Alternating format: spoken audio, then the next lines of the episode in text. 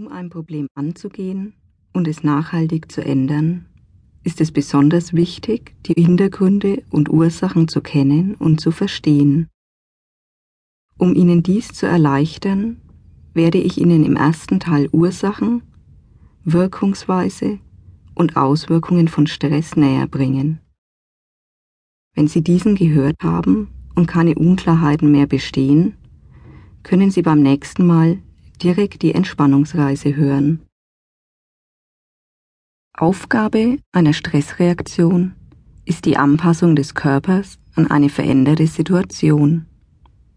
Sie soll den Körper kampf- oder fluchtbereit machen und stellt die dafür benötigte Energie zur Verfügung. Stress ist also ein Alarmzustand des Körpers. Dabei werden verschiedene Hormone ausgeschüttet, zum Beispiel Cortisol oder Adrenalin. Früher wurden diese in einer Gefahrensituation direkt wieder abgebaut, da entweder eine Kampf- oder eine Fluchtsituation eintrat. In der heutigen Zeit jedoch wird Stress im Körper ausgelöst, meistens ohne dass die ausgeschütteten Hormone wieder abgebaut werden. Dies wiederum führt dazu, dass im Anschluss schneller und heftiger auf individuelle Stressreize reagiert wird und man befindet sich bald in dem Kreislauf einer Stressspirale. Dauerhaft erhöhte Stresshormonspiegel können Krankheiten begünstigen, zum Beispiel eine herabgesetzte Immunabwehr, Magen-Darm-Probleme, Schilddrüsenprobleme, Verschiebungen im Wasserhaushalt mit Auswirkungen auf Niere oder Blutdruck. Daher ist es besonders wichtig, regelmäßige Auszeiten einzuplanen und dem Körper Regenerationsphasen zu ermöglichen. Sie sorgen dafür, das innere Gleichgewicht wiederherzustellen. Fehlen diese Regenerationsphasen dauerhaft, kommt es häufig zu chronischen Beschwerden, wie etwa Verspannungen im Nacken- und Rückenbereich und anderen. Wie wichtig Ruhephasen sind, kann jeder nach einem besonders anstrengenden Tag selbst nachvollziehen.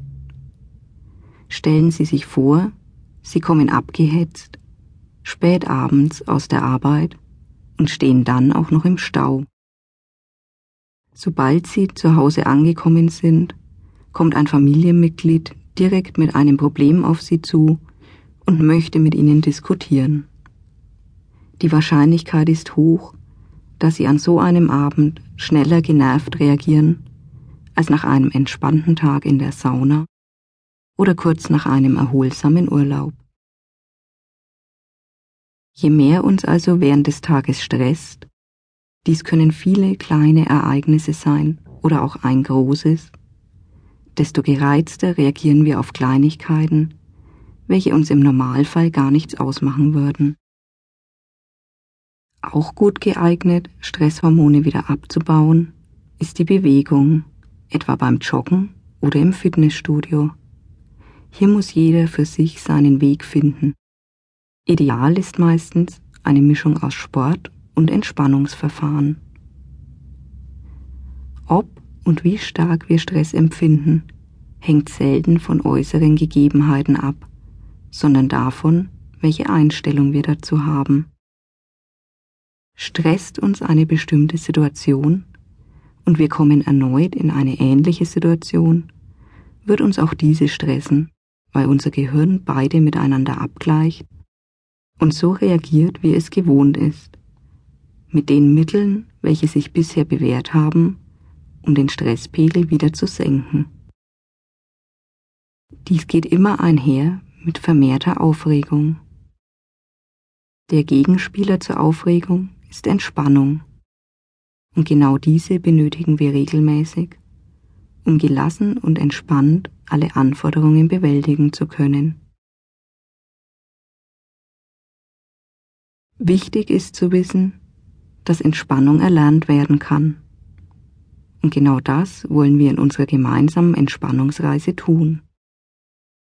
Auch wenn man das autogene Training im Selbststudium lernen kann, empfehle ich mindestens einen Einsteigerkurs vor Ort.